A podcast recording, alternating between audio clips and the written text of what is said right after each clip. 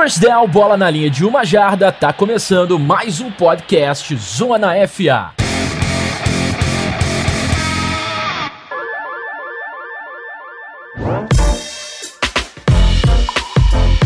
Bem, senhoras e senhores, chegando com mais um episódio do Zona FA para vocês. Chegamos na casa do 104, né? E como vocês devem ter visto aí, a gente vai continuar o nosso preparo para o NFL Draft 2019, essa draft season pegando fogo por aqui no Zona FA. E no episódio de hoje a gente vai comentar um pouco mais sobre os prospectos que estão em ascensão, né? Quem que tá crescendo na hora certa nesse momento pré-draft, né? Antes do draft realmente chegar.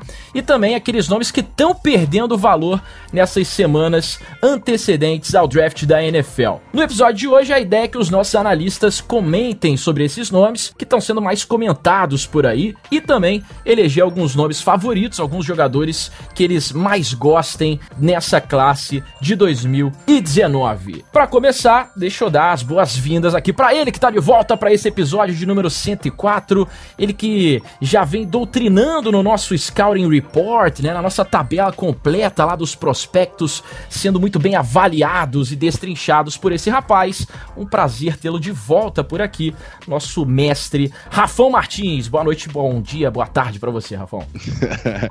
Fala, Otávio. Vou, não vou apresentar, não vou dar spoiler do convidado, se bem que já tá no título, né? Mas tudo bem. É As um pessoas sabem volta. ler, né? Pelo menos a gente espera. a gente espera. Senão a gente tá fazendo um trabalho aqui não muito útil. Mas é um prazer prazer estar de volta para falar de draft.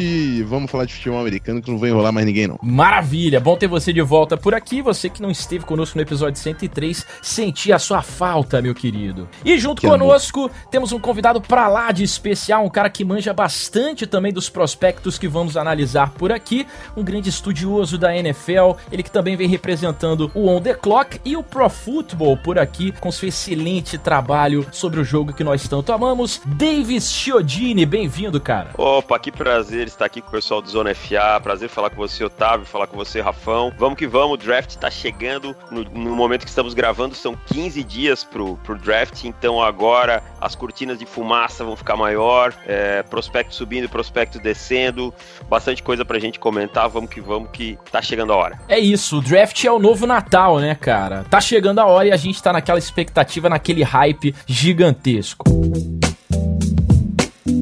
Vamos para os recados então, antes da gente trazer as perguntas da galera. Eu lembro vocês que o Zona FA tem um clube de assinaturas. É isso mesmo, cara. Se você é fã do programa, se você quer ajudar a gente financeiramente, se você quer fazer parte do nosso clube, acesse já picpay.me barra canal Zona FA. Lá tem tudo detalhadinho para vocês. Vocês podem dar uma olhada nos incentivos que existem por lá, nos planos, para você participar do nosso grupo de debates, para receber o link também uh, pro acesso da tabela completa completa dos prospectos, que eu já falei sobre ela aqui hoje. É um trabalho incrível aí dos nossos analistas que estão avaliando aí é, todos os prospectos e jogadores que podem pintar, beleza? Se você quer ajudar de outras maneiras também, não tem problema, meu camarada. É só você dar um review lá no iTunes, já ajuda bastante a gente. Só dar cinco estrelas e comentar sobre o nosso podcast por lá, você já tá chegando junto conosco, beleza? Se você por acaso não trabalhar com o iOS, pode ir lá no episódio através do Spotify compartilhar no Twitter, no Instagram, nas redes sociais, no Facebook, saudades Orkut, né? E ajudar a nossa audiência a crescer cada vez mais, isso já é bem satisfatório pra gente, beleza? Sem mais delongas, sem mais enrolação, bora pra galera que tá no nosso team meeting por aqui, né? Hora da gente conversar com os nossos assinantes no Locker Room. Vamos lá.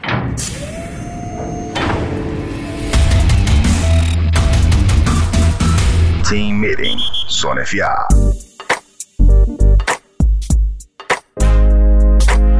E o Locker Room, como sempre, com perguntas interessantes, perguntas bem pertinentes para cada um dos nossos episódios, e hoje não poderia ser diferente. Hoje começamos com a pergunta do Clayton, que pergunta o seguinte: é, Quais qualidades vocês acham mais importantes para sua avaliação de OT ou IOL? É a pergunta do Clayton. Quer começar respondendo aí, ô Rafão? Ah, vamos lá.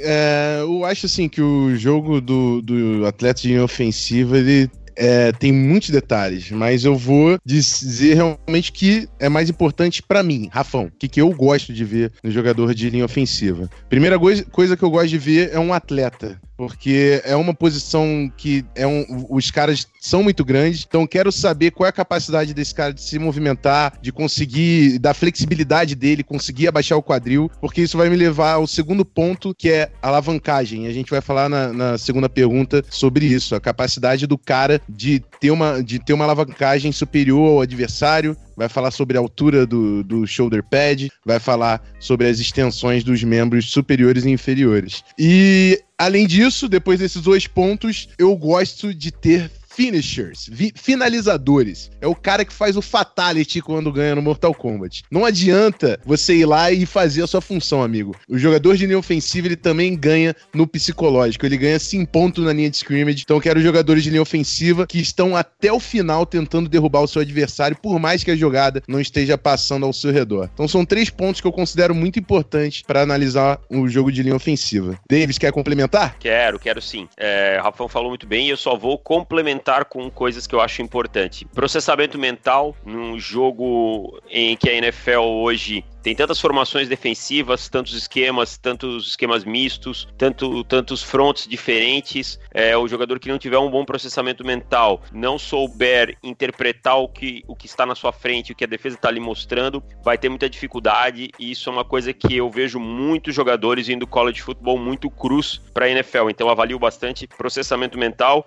E outro ponto, o Rafão já falou um pouco sobre o uso das mãos, mas é a colocação das mãos. Vejo muito jogador não fazendo o encaixe certo certo no uso das mãos, a altura das mãos, a altura do punch, às vezes é meio ruim. Tem jogador batendo lá no ombro do adversário, tem jogador às vezes com o braço não esticado, esse tipo de coisa que ele vai falar um pouquinho mais na próxima pergunta, mas são duas coisas que eu avalio bastante. Outro ponto que tem que ser levado bastante em consideração, ele já falou em habilidade atlética, é mobilidade. NFL hoje exige mobilidade e versatilidade. Então, um jogador para ser de alto nível na NFL, ele vai precisar jogar bem nos dois esquemas, ter mobilidade, principalmente mobilidade lateral com muita outside zone como vem entrando cada vez mais esse tipo de sistema. Então, ele, é, são coisas aí que eu complementaria que são importantes a ser avaliado. Boa, mobilidade é bem chave do sucesso mesmo, cara. E o Rafão, eu gostei da referência aí do Mortal Kombat, cara, do Fatality.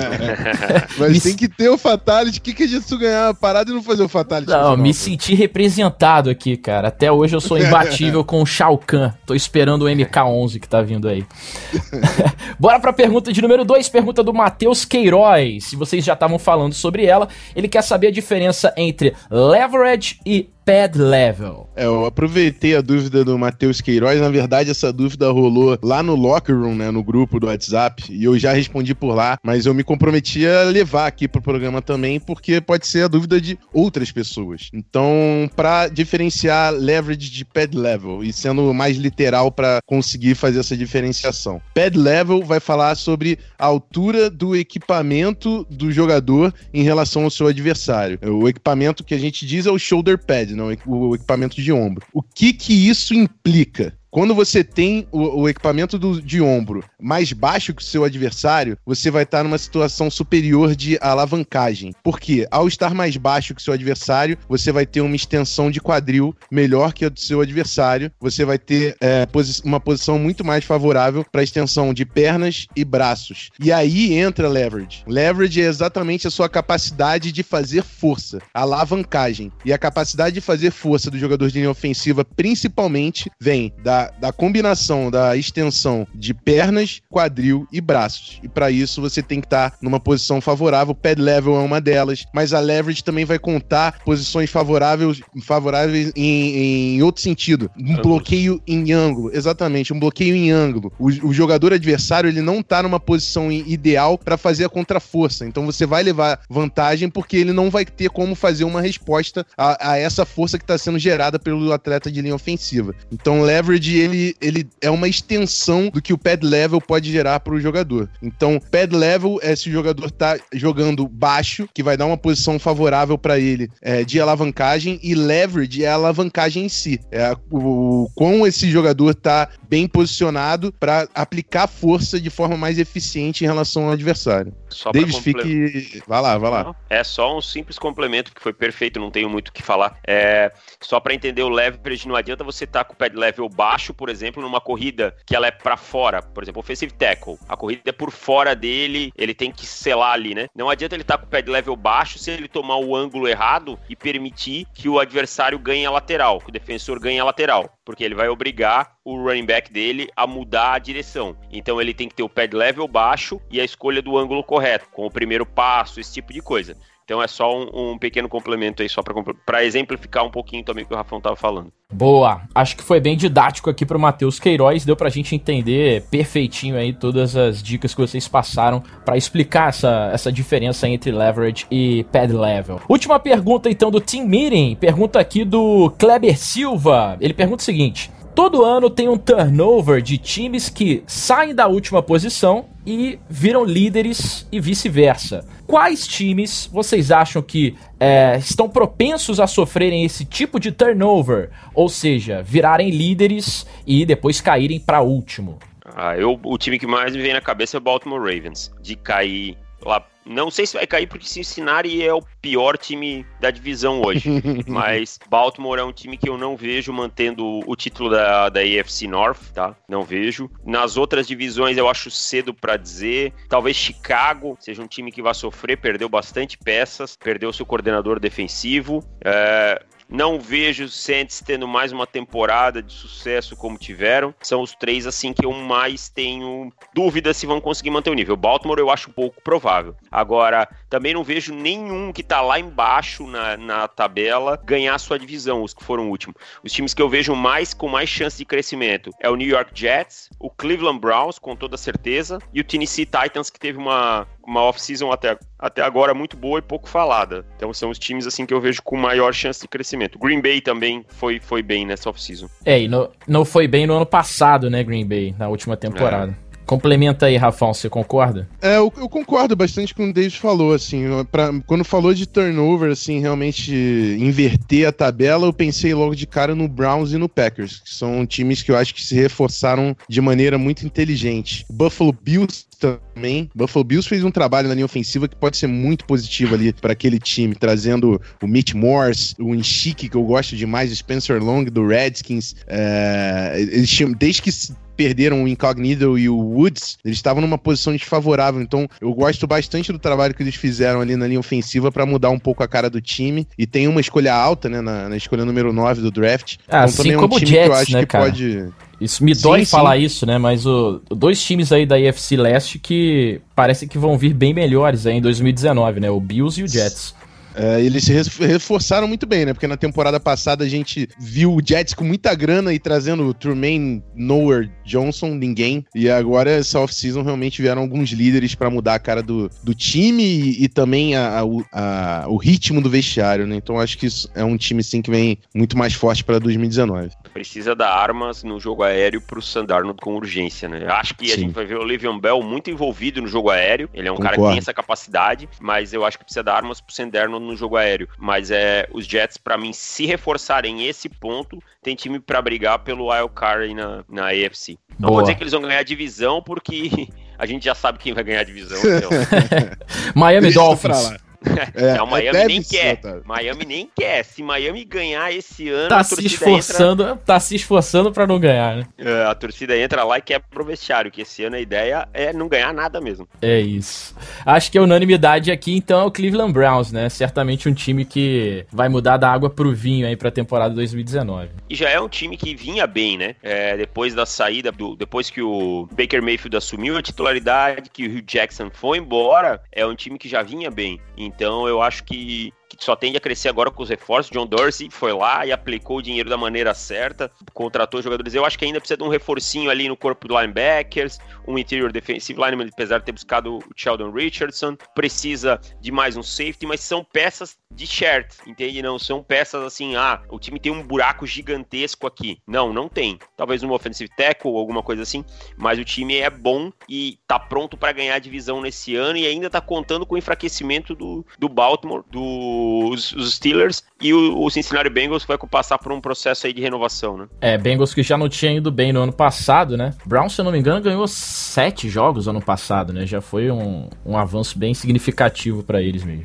E eu gosto de destacar também a staff, né, cara? Porque, querendo ou não, no ano passado é, teve o, Greg Williams assumindo o head coach interino. Eles identificaram ali o nome do Fred Kitchens para assumir como head coach. E eu gostei demais do que eles fizeram em torno, né? O James Campen vindo lá do Packers, um dos, cara, um dos principais treinadores de linha ofensiva da NFL, chegando para ser é, associate head coach, um cara muito experiente.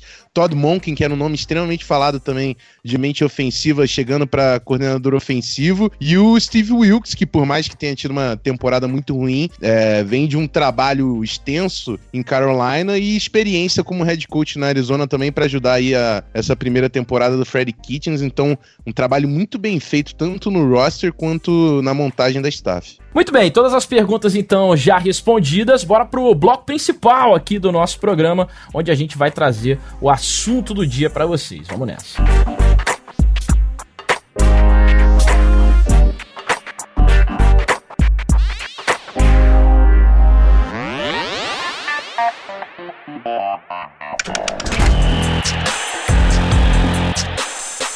Podcast Zona FA.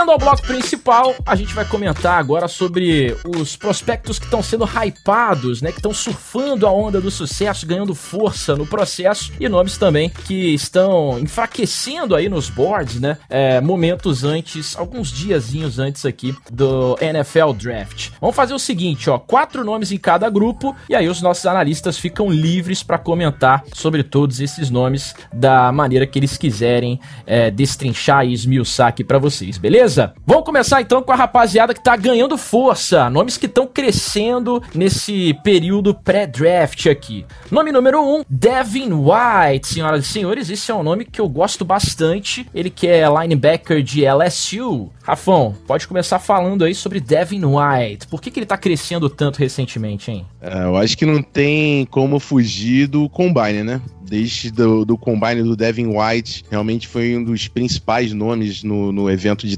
físicos da NFL. É, ele tá ganhando cada vez mais destaques e, e, ultimamente a gente tá ouvindo ele num papo de top 5, top 10, que por mais que eu não concorde, é uma ascensão absurda é, pro que a gente pensava de Devin White, eu pelo menos no início do processo. É um cara que tem alguns problemas técnicos graves, é, principalmente é, no tackling, né? Derrubando os jogadores, o que, falando de linebackers, é uma das principais funções ali da posição. Mas é um cara que tem uma capacidade tão grande de alcance, né? De conseguir chegar nos espaços que realmente está tá sendo levantado e, e, é aquele linebacker que cada vez mais a NFL exige uma modernidade realmente de um cara com essa extensão para também trabalhar em cobertura. Problema para mim é o, realmente quesito técnico de, de fundamentos como tackling, o próprio de leitura do Devin White que ainda precisam de bastante trabalho. Mas a NFL tá vendo diferente, tá vendo mais pelo lado do potencial e colocando ele lá em cima. É, eu, eu particularmente não tenho o Devin White como meu linebacker número um, tenho ele com nota de final de primeira rodada. É, para mim, o que mais me incomoda nele é a questão do processamento mesmo. Ele é um cara que morde muito play action, um cara que cai demais, demora a, o pursuit dele, às vezes demora, principalmente dentro do box. Ele precisa melhorar o trabalho de mãos dele, o desengajar dele precisa ser melhor. E eu acho que é, a questão do tackle, claro, precisa ter uma melhoria na técnica, é, mas eu coloco isso muito por conta da agressividade dele, que às vezes é exacerbada. É bom ser agressivo, o jogador tem que ser agressivo, mas tem que saber controlar essa agressividade para que ela não se torne uma falha técnica. E eu acho também que aí ele acaba fazendo escolhas de ângulos ruins e isso faz com que ele perca tackles. É, ele acaba atacando muito, muito o jogador muito afoito e acaba perdendo o tackle por causa disso. O Devin White é um jogador fácil de se apaixonar, ele produz highlight, tá? Ele é um jogador que produz highlight, eu falo isso desde o início do processo. Ele é um cara que ele vai dar aquela pancada que vai fazer o cara do outro lado sair tremendo, que vai fazer, vai pegar um cara cara lá atrás da linha de scrimmage porque ele tem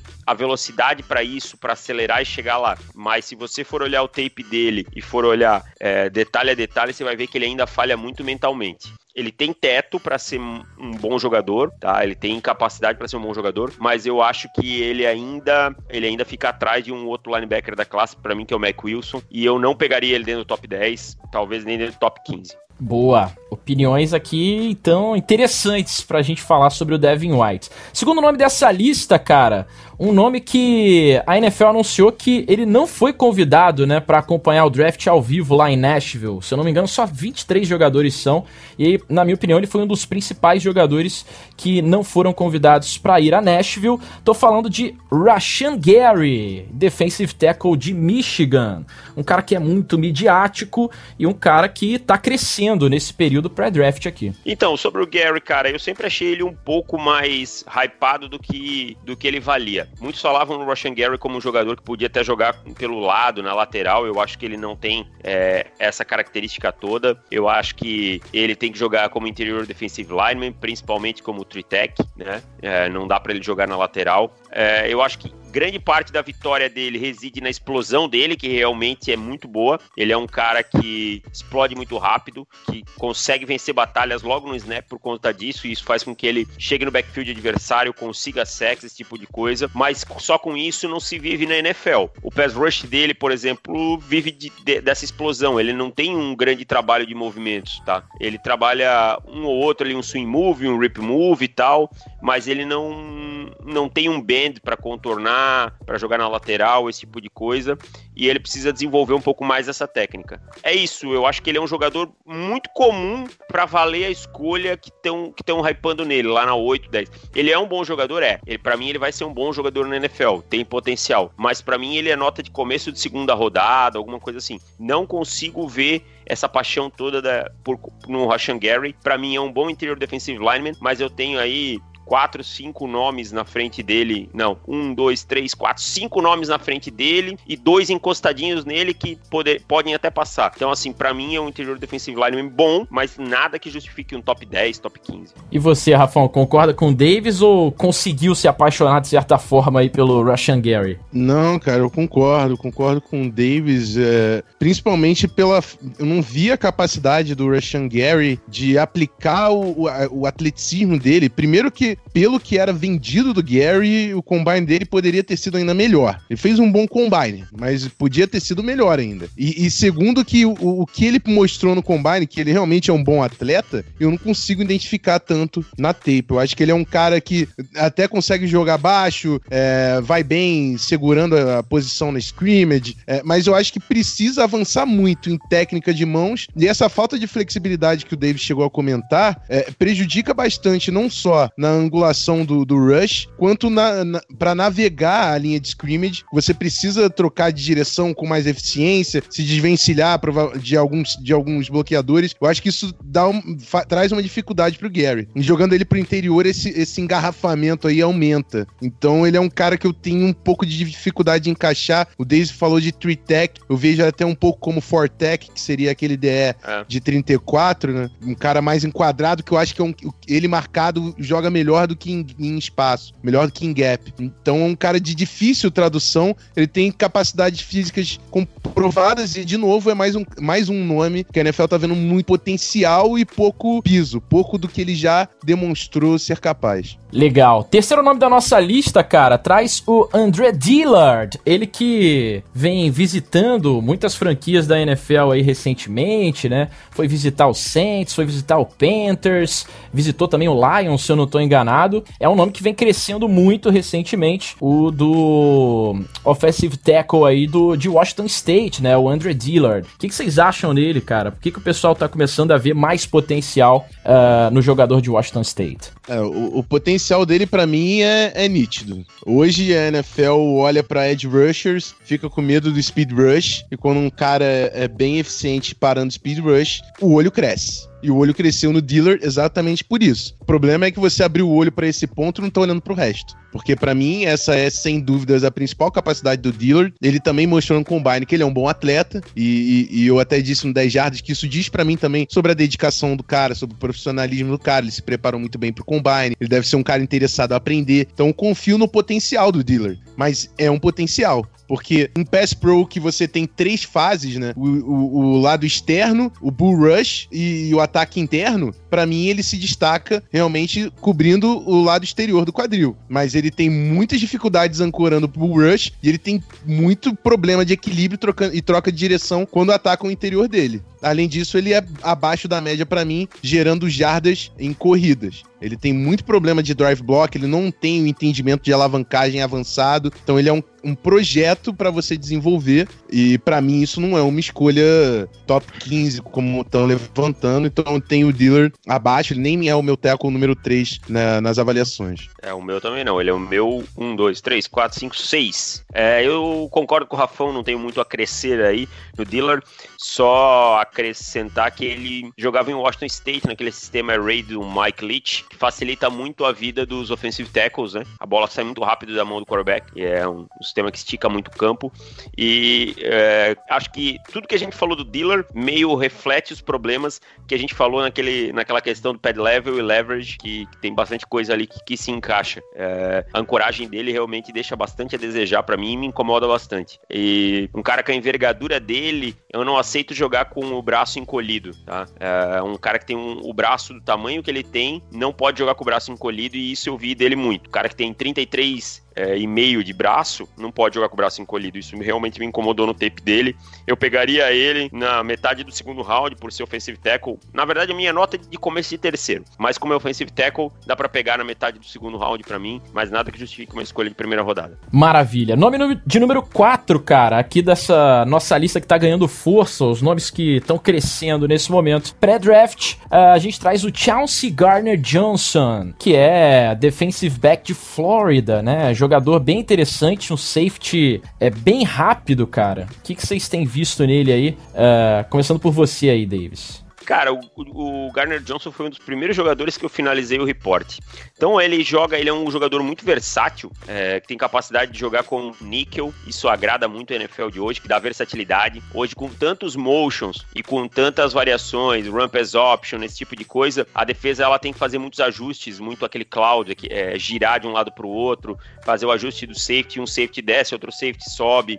Ele tem um bom range para cobrir e tal. Não acho que ele pode ser um single high o jogo todo, não é para mim, ele não tem bala para isso tudo, mas ele consegue transitar bem no fundo em alguns momentos. É um cara que consegue defender essa sim road no meio, mas para mim tem muitos problemas no jogo no jogo corrido. Eu acho que ele tem problemas de tackle, run support dele é fraco, é, ele precisa melhorar essa saída de bloqueio dele. Ele não é um jogador muito forte, tá? Ele não é um jogador muito forte. Isso faz com que ele perca alguns tackles. É, é uma coisa que me incomoda, a técnica de tackle dele realmente me incomoda. Apesar de ser um cara que reconhece bem é, as jogadas aéreas, os padrões de rota, esse tipo de coisa, é um cara que tem uma reação um pouco mais lenta contra o jogo corrido, demora um pouco a avançar contra o jogo corrido. Então, esses são meus problemas com o Garner Johnson. Eu acho que ele saindo na segunda rodada, tá muito bem pago para ele. Agora, a gente falar ele na primeira rodada, eu acho bem, bem alto. Eu acho que tem dois ou três safeties aí que sairiam antes que ele. E você, Rafão, Garner Johnson, acho que ele pode sair aí na primeira rodada, visto esse hype repentino aí pra cima dele?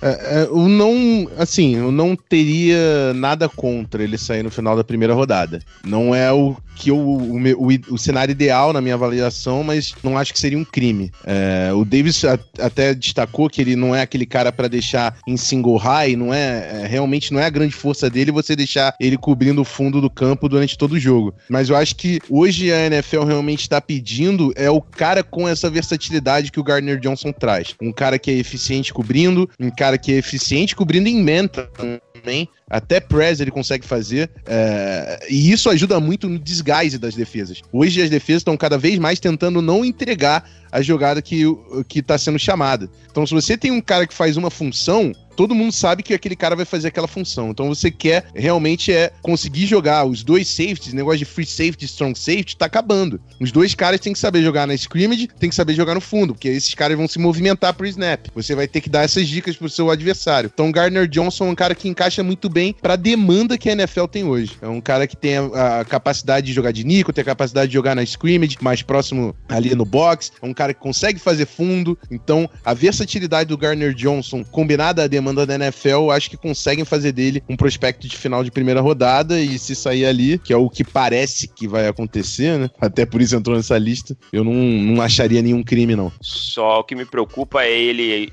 ali no níquel, muitas vezes ele é responsável pelo edge, pela lateral, né? Em uhum. algumas situações nas outside zones, em corridas abertas e tal. E ele sofre muito, muito, muito, muito para sair dos bloqueios, isso me incomoda muito. Então, assim, é, eu acho que isso aí é, é, o fator mais preocupante do jogo dele. Ele também tem, eu também acho que ele tem um bom teto, mas eu acho que é um, é um fator que me faria não pegar ele na primeira rodada. É o que eu falo. Eu, Davis, analista, é uma coisa, mas eu, se fosse general manager, eu só iria no jogador que eu tenho plena certeza. Dúvida na primeira rodada, nunca. Então, porque é o lugar onde tem muito, muito talento. É uma escolha muito valiosa. Então, o Garner Johnson, eu tenho dúvida quanto a isso. Então, eu passaria ele nesse momento na primeira rodada. Davis, eu tenho o Ederly acima do Garner Johnson você também? o Adderley é top 15, meu. Bravo. Também gosto muito do cara. Boa, então segura aí, porque a gente vai trazer mais nomes a partir de agora, mas já fechando uh, dessa rapaziada que ganhou força, né? O pessoal que tá crescendo nesse período anterior ao draft. Hora agora da gente falar dos nomes que estão caindo, que estão despencando e que podem perder aquele spot que eles imaginavam nesse draft 2019, segundo os reports da mídia aí, né? Ou também os nomes que passam a estar fora do radar, que merecem mais atenção do que estão recebendo, beleza? A gente começa falando de um nome que recentemente a imprensa norte-americana tem dado muito destaque quanto a isso. Dwayne Haskins, cara. Eles estão dizendo o seguinte: Dwayne Haskins pode estar afundando no draft. Esse é o termo que a imprensa tem usado para o quarterback de Ohio State, nome que foi muito discutido, inclusive aqui no Zona FA, a gente já falou bastante sobre ele. Queria que os senhores falassem sobre isso, né? Sobre quais são os principais motivos e por que, que vocês acham que isso de fato pode vir a acontecer. Cara, eu acho que só tem uma explicação. A NFL é muito burra. Tem muita gente burra trabalhando na NFL.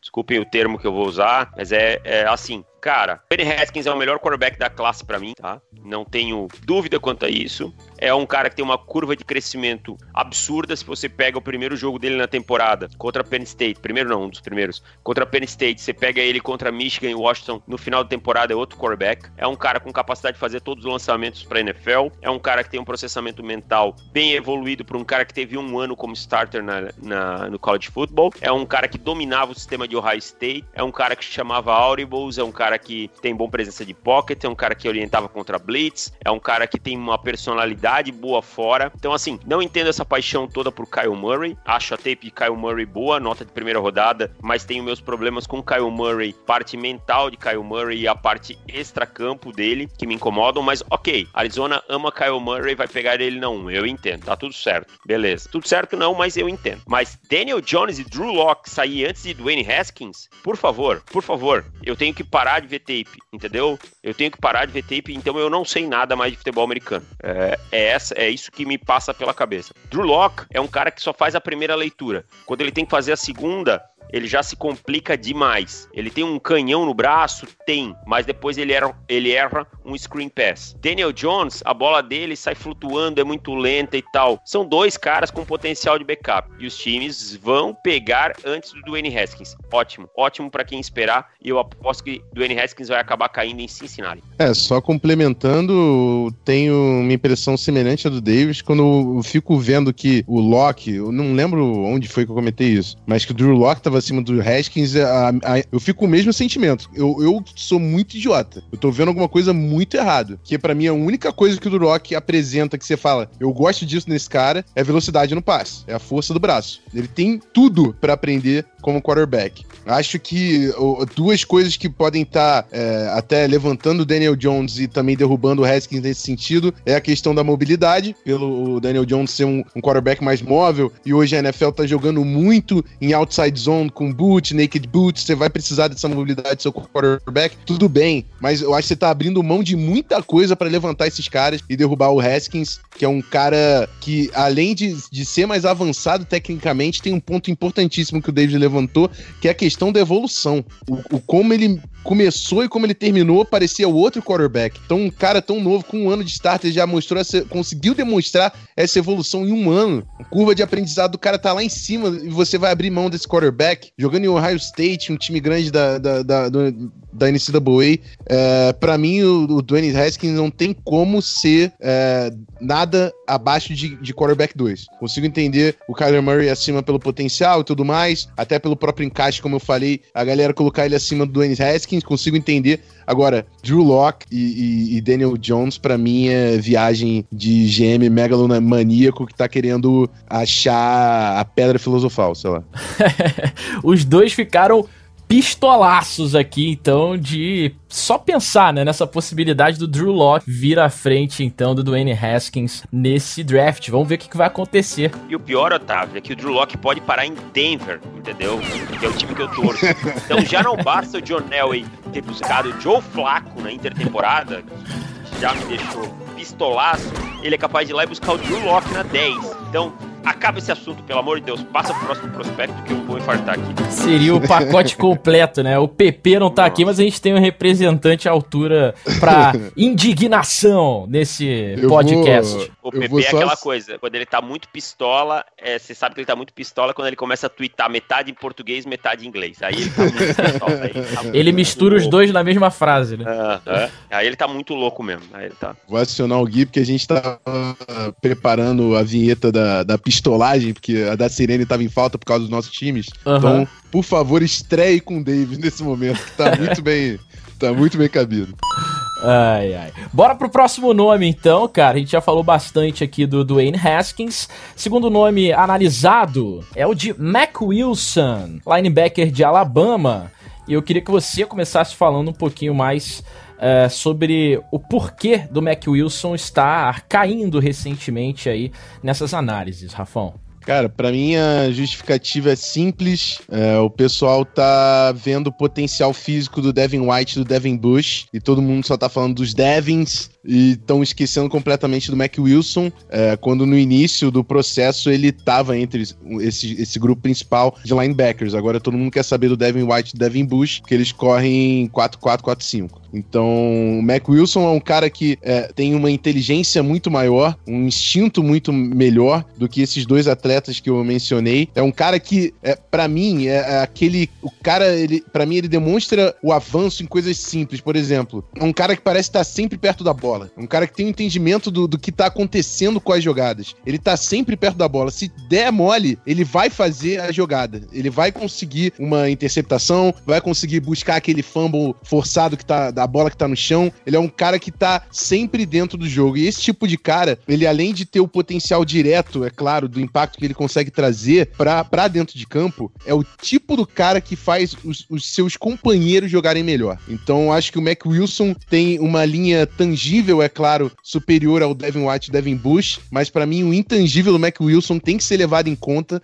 É um cara que pode causar esse impacto muito maior do que o White e Bush, que são atletas que estão sendo levantados pela mídia. É, eu até entendo as pessoas que gostam do Devin White mais que o Devin Bush, apesar de não concordar. Ah, do que o Mac Wilson, apesar de não concordar. Agora, gostar mais do Devin Bush que do Mac Wilson, para mim, é descabido. Ah, descabido. O, o Mac Wilson é aquele jogador que consagra os outros. Muitas e muitas e muitas vezes ele e o Quinn Williams consagraram muito jogador de Alabama. Tem jogador de Alabama que vai ganhar contrato aí de terceira rodada, de quarta rodada, muito por conta Mac Wilson e do Quinn Williams, que fazia o trabalho, os caras ficavam preocupados com eles e eles chegavam. Ele é um cara que ele consegue consegue também jogar em zone coverage, man coverage muito bem. Ele é um cara que tem bastante. Teve seis interceptações em um ano, né? É, como titular na NCAA. Jogou num programa grande. A gente sabe como é jogar nas defesas do Nick Saban. A gente sabe que o jogador ou estuda ou tá morto. Não tem essa coisa. Ele não tem a maior habilidade atlética do mundo, como o Rafão falou, mas ele compensa com o processamento dele. Para mim é isso. Mac Wilson é um dos meus crushes desse, desse draft.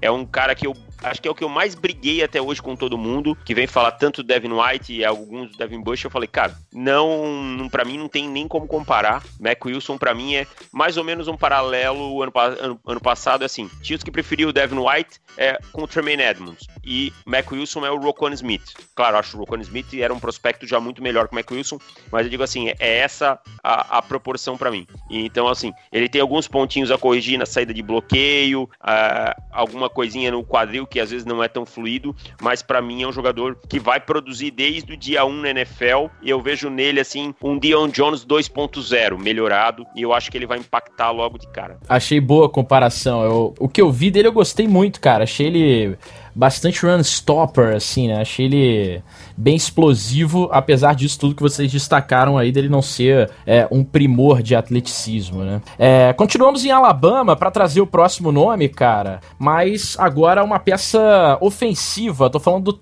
end Irv Smith Jr. O que, que, vocês acham aí dessa, desse nome em específico, Irv Smith Jr.? Por que, que ele tá caindo recentemente? Começando com você, Davis. Cara, eu acho que o Irv Smith Jr., o problema dele é produção. É Alabama não utiliza tanto o Tyrande, é o mesmo problema que a gente via no O.J. Howard no passado. Eu, por exemplo, tenho o Irv Smith Jr. como meu Tyrande número 2. Deixa eu explicar. É, na frente do TJ Hawkinson. Por quê? Porque o Hawkinson, para mim, tem inconsistências, mas eu acho que o Hawkinson tem um teto maior que o Irv Smith Jr. Eu falo o prospecto saindo hoje. O Irv Smith Jr. tá um pouquinho na frente do TJ Hawkinson, mas acho que o Hawkinson vai ser melhor na NFL no futuro, tá? Eu acho ele um jogador extremamente versátil, elusivo, com boas mãos.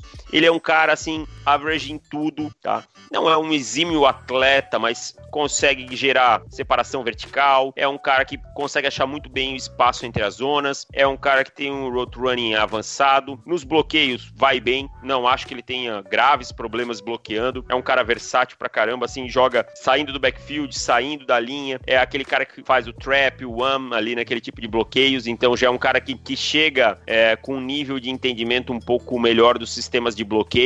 E assim, para mim caiu porque não teve um combine fabuloso, tá? Mais longe de ruim e porque a produção é baixa. Se você pegar as estatísticas, não é lá a oitava maravilha do mundo, mas isso é um problema do sistema de Alabama. Dificilmente você vai ver um Tyrant sair de Alabama lá com um caminhão de jardas, então acho que é por isso que ele acaba caindo um pouco. É, e é um cara que vem de uma grande escola e que aparece na frente do próprio Hawkinson em vários boards, né, Rafão?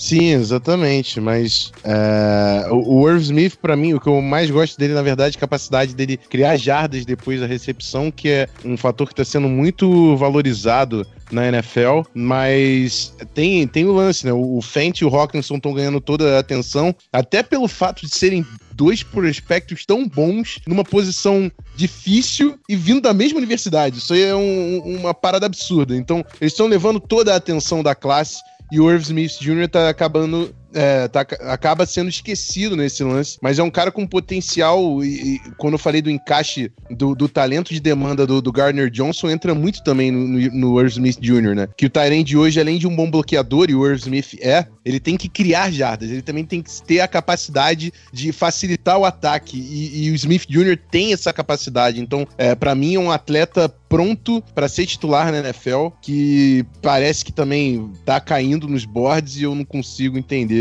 realmente além da hype dos dois que estão na ponta dos boards, é, entender essa queda é difícil para minha avaliação. Eu puxaria o gatilho nele na segunda rodada se aparecesse na minha pick, tipo 40, sei lá. 35, 40, puxaria o gatilho sem pensar. Boa. Último nome, então, desses que estão caindo, segundo os reports da mídia recentemente, a gente traz Eric McCoy, offensive line de Texas AM.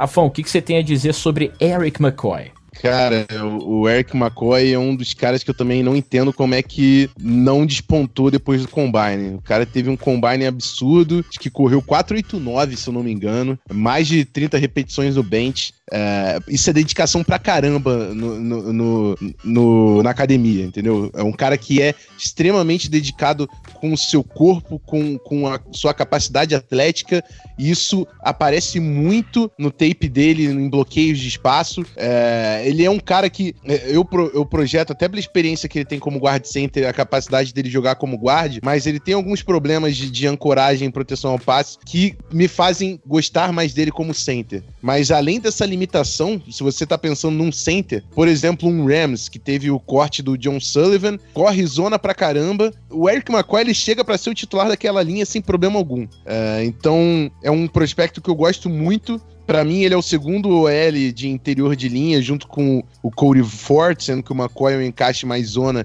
e o Cody Ford é um encaixe mais power, mais man, né? Mas eu, não, eu realmente não consigo entender como esse cara não tá chegando mais na primeira rodada, tá sendo esquecido pela maioria. Ô, Rafão, deixa eu só te fazer uma pergunta. Você hum. gosta mais, desculpa, eu, do McCoy ou do Jenkins? Eu não entendi. Do Elton Jenkins. Eu gosto mais do McCoy, mas cai um pouco também no que eu falei do Cody Ford. Do, ah, Se eu tá. fosse um time power, eu preferia também pegar o Jenkins do que o McCoy, porque a capacidade do Jenkins de drive block, de ancoragem, é bem superior ao do McCoy. É. Acho que o do McCoy é uma coisa assim, eu gosto muito dele. Se eu tivesse um time que usa muito o zone blocking, ele estaria na minha prateleira 2, né? A, uhum. Não a prateleira dos first rounders ali, do, do, to, do topo, mas estaria na prateleira 2 para sair logo, sabe? Me agrada muito porque ele tem uma mobilidade absurda para um cara do tamanho dele. Ele é muito móvel e ele, cara, você vê ele no segundo nível, é uma coisa absurda. Eu só me Sim. incomoda um pouquinho com o uso das mãos dele, que, que às vezes prejudica um, um pouco o ataque, aquela coisa da colocação que eu falei. Nem sempre ele consegue manter esse bloqueio para finalizar. Mas é um jogador que eu não entendo se escapar do, da segunda rodada, entende? Que eu tô vendo gente falando nele na terceira, até na quarta. Eu não entendo isso. Para mim, é, vai, vai ser burrice se isso acontecer. Eu, eu concordo com. A, ele tem algum, problemas é, que tem que ser consertados em proteção de passe, e até por isso que eu gosto mais da, da, da avaliação dele como center. Acho que como guard isso vai ser ainda mais exposto, entende? Então acho que ele como center num time de zona, como eu citei o exemplo do Rams aí, o próprio Chiefs que corre muito zona e muito misdirection também, porra, um baita de um jogador. O Chiefs acabou de perder o Mitch Morse pro Bills, que a gente comentou no início do programa. McCoy entra ali para ser titular igual, então é, é um cara que eu gosto bastante, como o Davis falou, e é fato para para quem corre muito zona, para mim é um cara que você tem que priorizar nessa classe. Maravilha. Dito isso, senhoras e senhores, passamos a régua então nos nomes selecionados para o episódio de hoje, mas se engana quem pensa que o episódio já acabou. Chegamos agora sim no creme de la creme. Chegamos ao momento que eu considero o super bônus. Agora o que, que vai rolar, cara? Cada um dos analistas vai escolher um nome por dia de evento que ele defende acima de todas as coisas, defende com unhas e dentes, aquele cara que se bate de frente para defender. Então vamos fazer o seguinte, a gente começa com o nome do primeiro dia do nosso convidado, beleza? Davis, dia 1, cara. Qual é o nome que no dia 1 você defende acima de tudo? Valendo. Charles Omenihu, interior defensive lineman de Texas. É um jogador com uma envergadura absurda, com uma altura absurda e com uma explosão muito acima da média. Jogador que em alguns momentos pode alinhar por fora como Edge, apesar de eu preferir ele jogando como é, interior defensive lineman. Um cara que tem um, um, um, processamento mental muito bom e um uso das mãos e uma capacidade de pass rush absurda. Um cara que varia muito os movimentos, usa um swing, usa o hip. O hip tem um bend bom para a posição. Teve 9,5 sacks nessa temporada. Não depende muito de outros jogadores para criar pressão, é o sec limpo que eu digo, tá? Precisa melhorar algumas coisas no seu pad level, mas ainda assim é um jogador de primeira rodada, é final de primeira rodada, mas eu pegaria a partir da 20 ali e se ele estivesse no board, ele estaria no, na minha prateleira 1, Charles Omenihu. Você, Rafão, no dia 1, quem que você não permite que ninguém fale mal? Esse é o meu cara no draft. Não posso ouvir ninguém falando mal dele. Ele tá que nem o Zimmer já. É só depois que ele foi escolhido por um outro time, se não for escolhido por, pelo meu, que eu vou perder esse amor. Que nem aconteceu com o Forrest Lamp. Que talvez também tenha sido um crush errado, porque não deu tão certo na NFL. Independente de qual seja o time, se não for o seu, você passa a odiá-lo imediatamente. Não, não, não Mas é o Garrett Bradbury, center de NC State. É, mais um cara de encaixe melhor para um time de zona pela mobilidade, mas é mais um que quebrou o combine. Correu 4.9 e mais de 30 repetições no bench. É, foi muito bem também no, no trick on drill. É um baita de um atleta. E, e eu gosto de linha ofensiva que se dedica à academia. Ele, ele sabe a importância daquilo para a profissão dele, diferente de um Orlando Brown da vida. Então, Garrett Brad, Bradbury é um atleta e, e, que sabe aplicar muito bem, cara. O entendimento dele de alavancagem, junto com a técnica de mão, é, é, é, um, é uma coisa que realmente me, me impressiona. Para mim, ele é de longe o, o, melhor jogador de interior de linha ofensiva do draft. E, e, eu não consigo entender esse cara saindo do primeiro dia. Não consigo entender. Tem, tem algo. Muitas vezes eu não tô vendo a presença dele na, na, na, na primeira rodada, no papo de primeira rodada, mas para mim é um erro absurdo esse cara cair pro dia 2. Tá bom, prometo que eu não digo que ele é um jogador de dia 2, pelo menos perto de você. Acho muito bom. Por falar em dia 2, passando o primeiro dia, Davis, quem você não permite que não saia no dia 2 do draft? Então, ele, eu acho que ele não vai sair no dia 2, mas eu escolheria no dia 2. Eu mudei agora em cima da hora o meu jogador. E eu brigo por esse jogador, ele tá no meu top 50. E eu acho que é um dos poucos. É, eu sou um dos poucos que tem ele no, no top 50, que é o Stanley Morgan Jr., wide receiver de Nebraska. Ele ficou um pouco esquecido nesse processo porque Nebraska teve muitos problemas no começo da temporada, quarterback freshman. É, o time perdeu seis jogos seguidos e ele foi ficando esquecido. Se você volta no tape dele de 2017, quando o time tinha um jogo aéreo mais consistente, é um um jogador que faz tudo bem, é um jogador não tão alto, é, ele tem 1,82, ele pode jogar ali mais como aquele segundo wide receiver ou às vezes no slot. É um cara que consegue encontrar muito espaço entre a defesa, é um cara que sabe correr rotas como poucos nessa, né, nesse processo. É, e isso eu valorizo demais o, cara que chega correndo boas rotas. É um cara que tem aquele jab step que a gente fala muito efetivo, que é jogar o pé para um lado e quebrar para o outro. Consegue criar separação com isso. O cara que tem um movimento movimento de cabeça para induzir é, o marcador, mãos firmes, um cara que é produtivo e além de tudo, é, depois da recepção também consegue produzir com a bola na mão. Então, assim, é um sleeper e tem os, provavelmente ele vai cair para o dia 3, mas eu draftaria ele no dia 2 com tranquilidade. Stanley Morgan Jr., wide receiver, Nebraska. Maravilha. Dia 2 para você então, Rafão. Quem que não passaria do dia 2 na sua humilde opinião aí de general manager? Bom, eu até acho que ele não vai passar do dia 2, porque tem gente até que tá jogando ele pro dia 1. Um. É o Jerry Tillery, defensive tackle de Notre Dame. Uh, é um cara que eu gosto mais do que alguns nomes que a gente menciona, como o Rashan Gary e o próprio Manny, eu, eu, vejo uma limitação de flexibilidade. O Jerry Tillery, ele tem a flexibilidade para conseguir alcançar a alavancagem, apesar de ser um cara muito alto. Eu acho que se ele não tivesse isso, ele não conseguiria causar tanto impacto pela desvantagem que ele tem no pé pad level. Ele era um offensive tackle, né? Ele é 6'6, se eu não me engano. Partiu pra linha defensiva. E, e, e para mim é o seguinte: além dessa capacidade dele de abaixar os quadris e, e conseguir se tornar compacto para gerar a força com, a, com essa extensão, é um cara que tem as mãos absurdamente violentas, cara. Ele consegue. Ele segue a regra the hands, beat the man. Ele é um cara que é tão forte com as mãos que diversas vezes ele vai quebrar o equilíbrio, vai quebrar o plano do jogador de linha ofensiva com, com, esse, com esse plano de ataque de pass rush. E eu acho ele muito inteligente utilizando essa combinação de mãos, essa, essa coordenação das mãos com o trabalho de pés e, e, e essa alavancagem. E, não sei se é pela experiência que ele teve como offensive tackle, mas é uma coisa que me destacou muito vendo a tape dele. Pra mim, Jerry Tillery é um cara que se passar do dia 2, eu também não entendo coisas de, de futebol americano.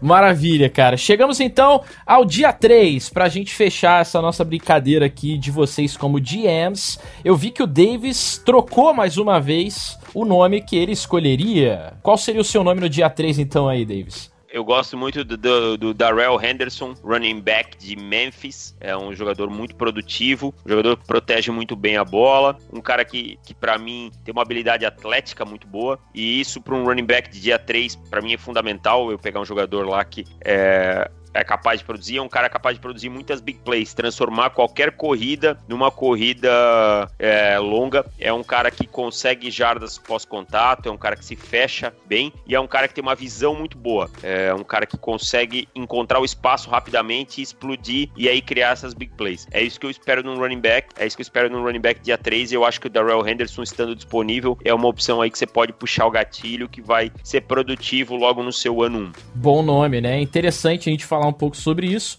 sobre o que cada time procura em cada uma das rodadas também, né? Que depende muito do modelo de jogo, né? Sim, sim. Tem o um report público do Darrell Henderson no site do Zona FA. Galera tem alguns, alguns dos, dos reports que eu tô fazendo estão no site e o do Henderson é um deles, então quem tiver mais curiosidade para aprender mais sobre o running back, vai lá no site do Zona FA. Maravilha. Só, Rafão, antes, só deixando antes do Rafão falar, você falou uma coisa importante, Otávio. Às vezes as pessoas não entendem uma coisa. A gente faz um report do jogador e bota lá que a gente viu do jogador, porque a gente analisa o jogador no geral, a gente não analisa ele para um time. Então, às vezes, para um time, ele tá fora da Bird porque ele não interessa. As características dele não interessam. Vou pegar, por exemplo, em Denver. Eu acho muito provável que o Greedy Williams, cornerback de LSU, esteja na Bird do Vic Fangio, porque o Vic Fangio falou, tackle não se negocia. Ou seja, tem que ser um jogador exímio tacleador e com muita vontade de taclear no sistema dele. E a gente sabe que o Greedy Williams não é isso. Ele é um cara de finesse, um cara ótimo em man coverage, mas que não tem isso. Então, possivelmente um time em que isso não importe o cornerback tanto, o Greedy Williams vai estar lá em cima. Mas eu acho provavelmente que ele não vai estar na prateleira de Denver. Então, acho que às vezes as pessoas têm um pouquinho de dificuldade de entender isso. É que assim, ah, mas então tá dizendo que o Greedy não é bom. Não, ele é bom. Ele só não serve para aquele time. Show de bola, show de bola. E falando ainda sobre o Daryl Henderson, jogador que, como o Rafão bem mencionou, tá lá na nossa tabela completa de prospectos avaliados para você poder ler e entender um pouco mais sobre ele. Só acessar o nosso site, beleza? É, último nome então, Rafão, dia 3. Quem que você traz aí pra gente?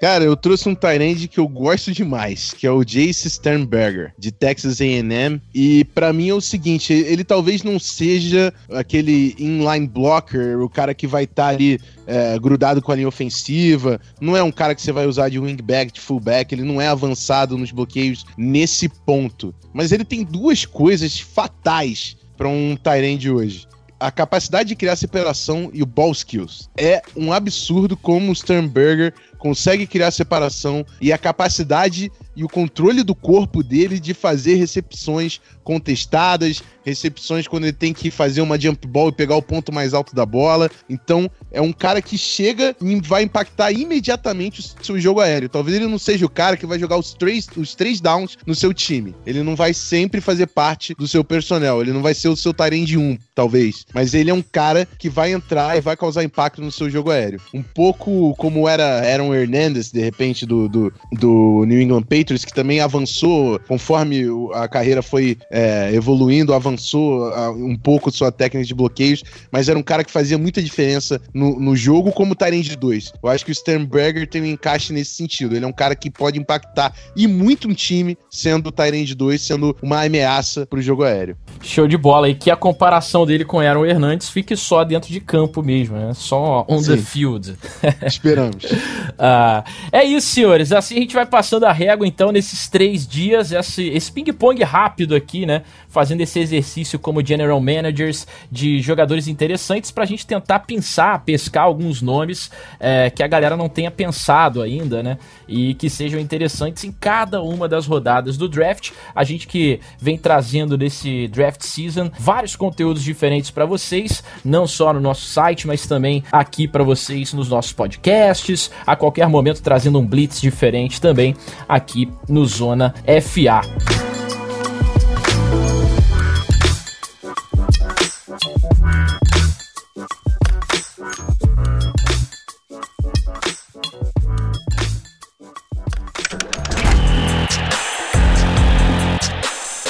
Podcast Zona FA.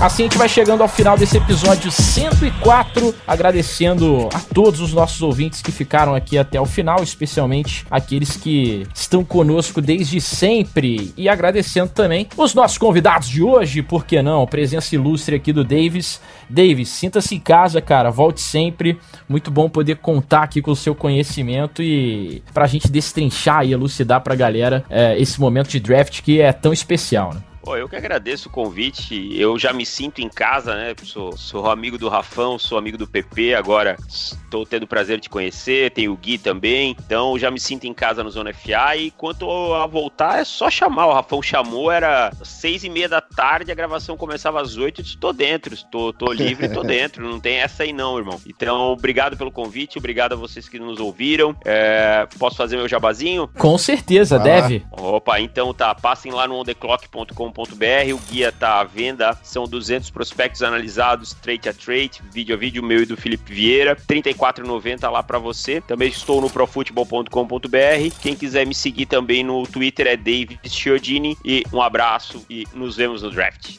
Maravilha, Davis é dos nossos, hein, Rafão? Sem dúvida, sem dúvida. Foi um prazer. E o Davis falando, né, que eu falei realmente em cima da hora com ele, ele levou também foi fiel ao lema que eu sempre coloco aqui, que a principal característica e uh, mais importante dos prospectos é the best ability is availability. É e o aí, Davis, Davis provou e chegou junto. E é isso, um cara que todo mundo viu, acho que conseguiu ver pelo programa, consegue elevar o nível da, da conversa e eu fico muito feliz quando a gente consegue entregar esse tipo de, de produto pro pessoal. Fazer um comentário, e é nesse mesmo sentido que a gente trouxe o Barandas pra equipe, o pessoal já deve ter visto pelas redes sociais, vai vai estrear a coluna. Provavelmente a coluna sai antes desse podcast. Vai ser uma série de, de jogo corrido, começando por zona, gap, de, terminando em man, em power. Então vai valer muito a pena o pessoal aprender mais sobre esquema, sobre execução. É, a primeira, o primeira postagem que a gente já tá no ar é sobre Inside Zone. Não deixa de conferir. Segue lá o Barandas também no Twitter, arroba